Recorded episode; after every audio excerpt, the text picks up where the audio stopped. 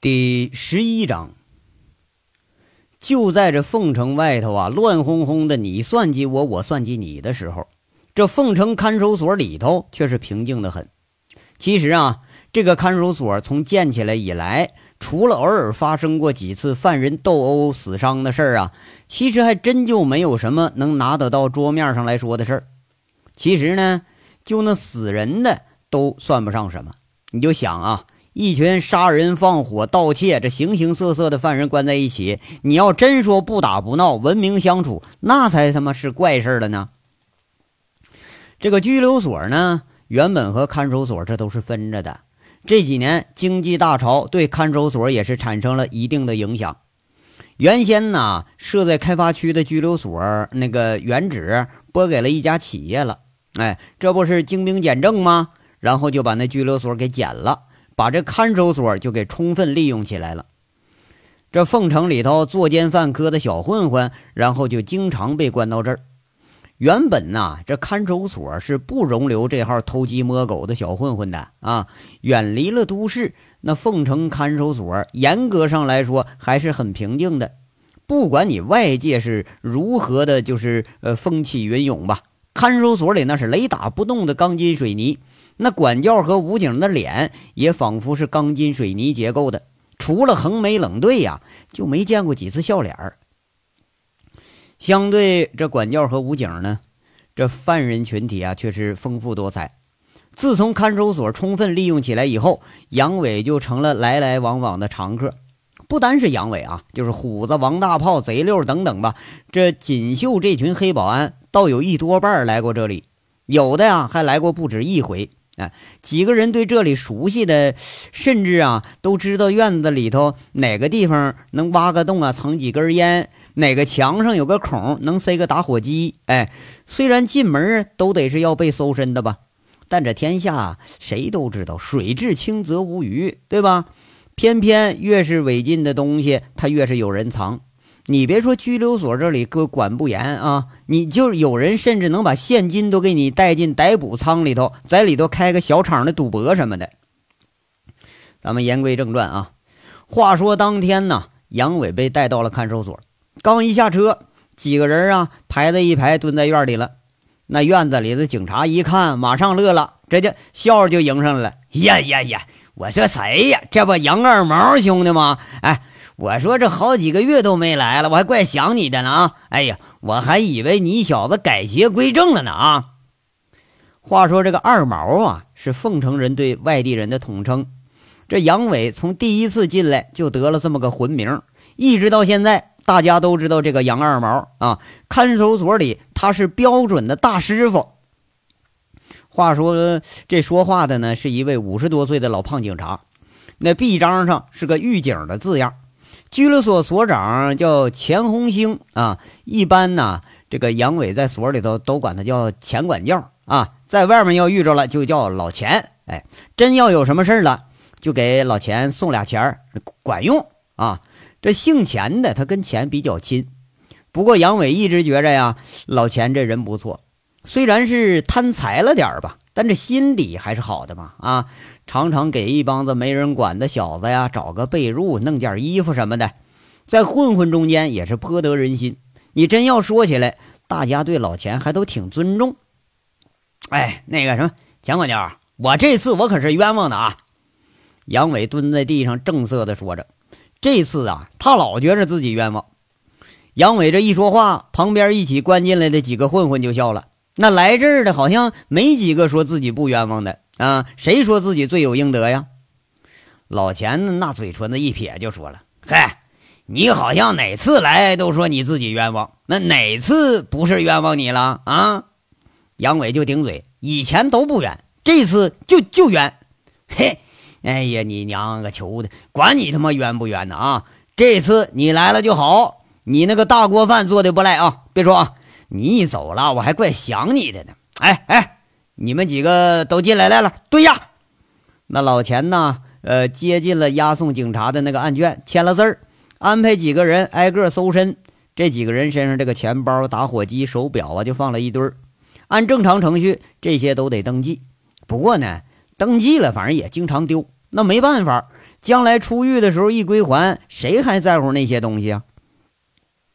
这拘留和拘役呀，在看守所里头根本那就是不入流的罪名，哎，所以对这些混混们的管理也不严，而且这些人吧，基本没有逃跑的。那道理很简单呢，满打满算也就个几十天你要是真跑吧，不划算，给逮住了揍你一顿那是小事是不是？那罚款和拘留时间可就更长了。哎，那谁也不去触这个霉头，不是吗？是吧？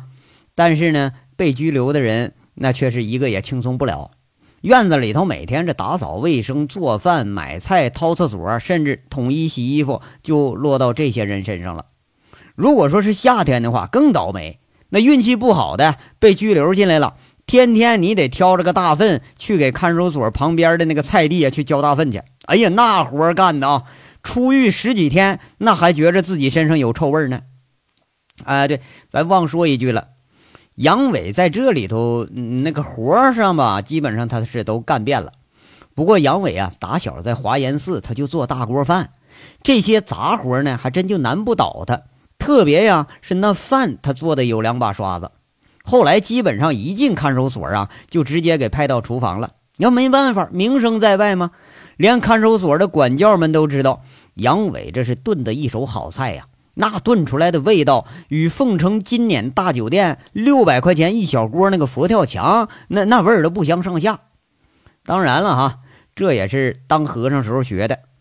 杨伟一进这里啊，呃，就觉着这人呐，要是有一技在身，那他就是不同凡响。话说着呢，这就都安顿下来了。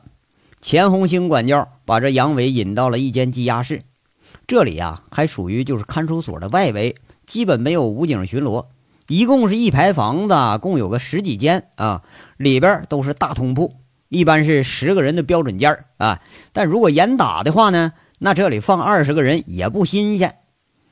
监仓门是正对着一面墙，墙上写着八个红红的大字，是触目惊心。那写的是“坦白从宽，抗拒从严”。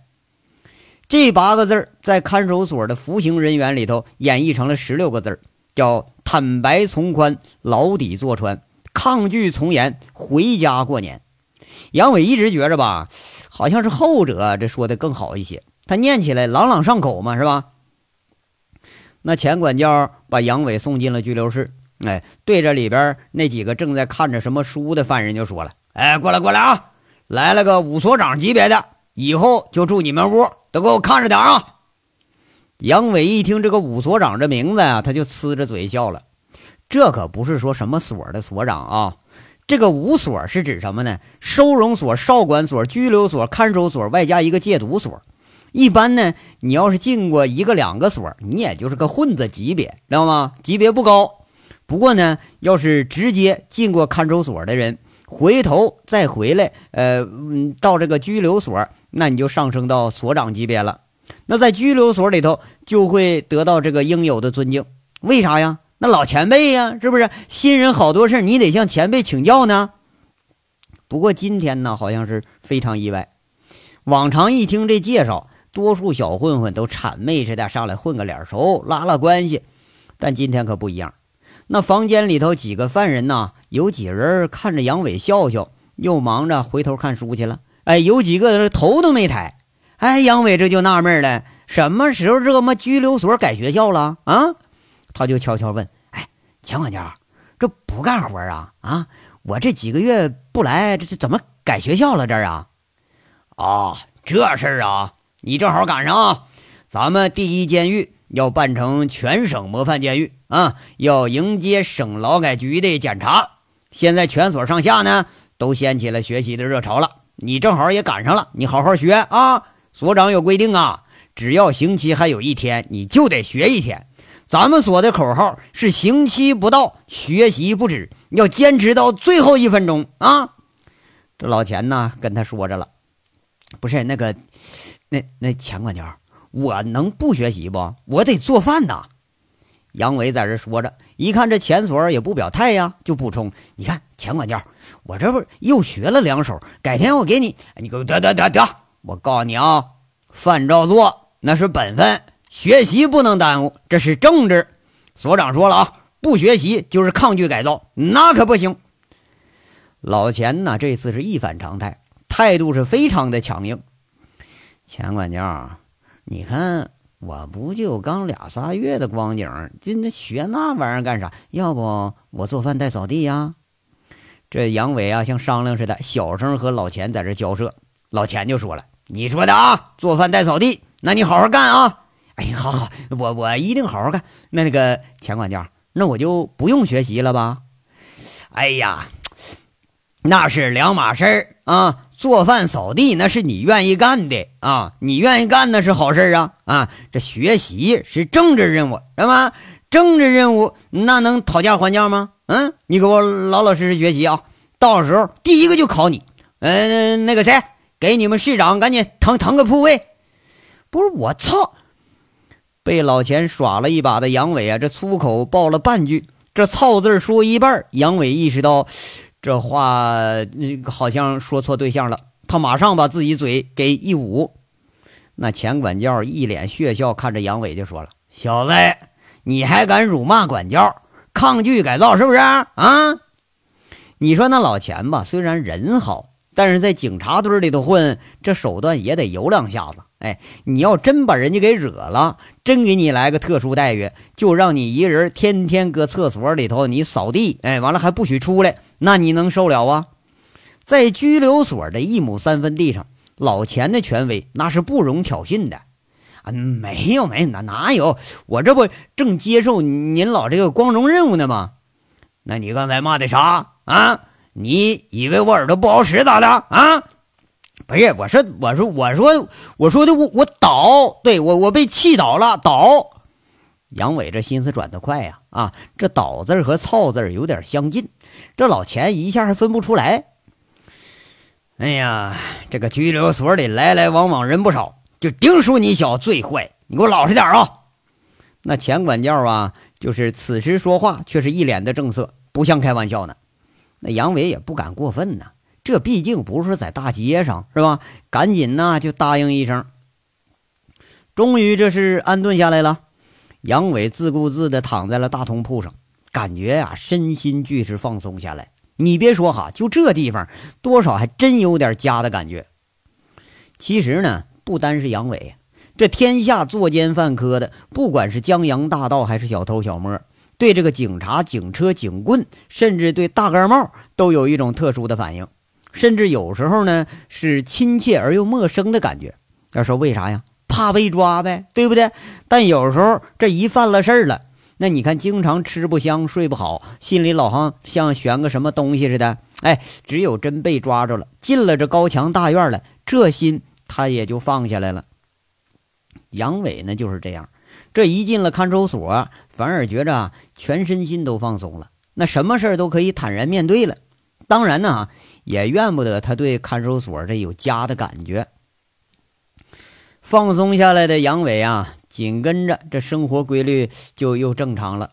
每天六点起床，嗯，点火做饭啊，那厨房的大锅足有十多口啊，跟部队那是有的一比了。要是没办法，这年头啊，经济是发展了。那这违法乱纪的就越来越多，看守所里头那都是人满为患，每天一顿饭呢就得几百斤米。尽管说那大米不怎么地吧，不过对付着也能吃。厨房里头做饭的这一干犯人呢，每次下米直接就倒在锅里，水一浇焖上不管了。哎，从来就不知道还有这个淘米这么一说。那要说也是啊，这么多人，好几百斤大米哪淘得过来呀？所以呢，你吃的时候得注意，哎，要不那沙子它可硌牙。菜吧，当然是捡便宜的来。夏天还好说啊，看守所买菜呢，都是凑着傍晚呢，是那个菜贩子要收摊了，不新鲜的蔫菜它便宜，不过那个花样啊，多少能有点。到了冬天，就清一色的萝卜、大白菜，切菜时候也简单，一颗大白菜蹭蹭蹭，顶多是个四五刀。然后呢，就是一个浴盆那么大的大菜盆子，哗的一声给它倒锅里头，那足足比铸路铁锹还大的大饭勺子在锅里头，那就来回炒动。哎，就这架势，你要没有个两膀子力气啊，你根本都抡不起来。你还就别说给它做好了啊，一天光挥舞那个大板铲子就能把人累个半死。杨伟啊，他干这个那是行家里手，十几年锻炼那不是白来的啊！就那把大铁锹挥舞起来，一锅菜上下翻炒，直看的一帮做饭的犯人是眼花缭乱。你说，哎，这哥们儿啊，看来是常来，这菜炒的多有专业水平啊！饭熟了以后呢，就是十个人一队，开始啊，挨着看守所一层一层给送饭。每个监号墙上都有一个传送舱，一般送饭时候啊，咚咚咚一敲舱门，那传送舱里的饭盒啊，就一个接一个，呼呼啦啦传出来了。哎，打好了饭呢，又是一个一个给他塞回去。看守所里啊，那是标准饭菜，一天两顿，哎，每人四两。菜里呢，每隔一天加一块肥肉，补充犯人的营养。要说为啥全是肥肉呢？妈，肥肉便宜呗，对不对？那杨伟在拴马村炖肉，那是颇得好评。其实这本事啊，哎，就是搁这儿练的。饭呢不咋地，菜也不咋地，就这每天那都是吃的干干净净。要说为啥呀？饿呗，是不是？看守所里最牛逼的，除了管教，就是大师傅。哎，不但吃得早，而且吃得好。有时候加餐的时候呢，你给仓里那犯人多打块肥肉，哎，那犯人管你叫大爷，他都不含糊。要说尊严，尊严这个东西在监狱里就不值钱。有时候啊，能不能换一块肥肉，那都两说。本来啊，这生活杨伟看起来就是简单而又充实。比外头省了好多的操心事儿，偏偏这次一进来，他得学习。哎，要学习，一说学习呀，这头就大了。据说呢，这次学习和以往不同。凤城看守所这个前半年呢，刚换了个所长，今年说的要力创全省模范看守所。哎，那不知道啊，就谁他妈想了这么个损招？哎，要是服刑人员呢，那个什么，呃，这是重大呃，就重大力，呃，咱们来深入，是不是？完了，搞持久，开展着法律什么知识普及活动啥的，呃，并且把这个这项工作呀设计成什么玩意儿？三三个步骤啊，四个阶段，五种办法，具体是啥呢？老钱也整不太清楚。就现在这个看守所，处处都是跟学习挂钩，特别是这一帮啊，刑期你说说长不长，说短他也得有有有个一年半载的这犯人，那撅着个屁股一天天就学习法律，争取当个普法典型啊，提前出狱呢。反倒是那逮捕号没啥事儿，反正怎么着也得判几年，你能把我咋的？是不是？不过这种人呢也好管理，关在监仓里头，一天不到一个小时的放风时间。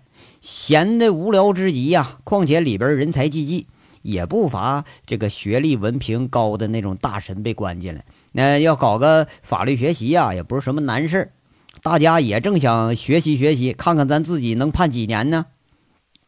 最难办的就是这群混混地痞，眼看着吧，就是仨俩月的光景，甚至呢，有的关押时间都不到一个月，这都弄本书跟那装样呢。哎，你给他一本列列车时刻表，估计啊，那都比看这个普法知识来劲。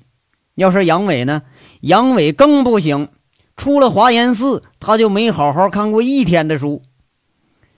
杨伟进看守所当天呢，就看到这个院子的板报了，那处处都是讲啊各式各样的法律知识。那原先在那个监仓里头混的哥们儿，现在呀开口闭口那谈的都是法律条文。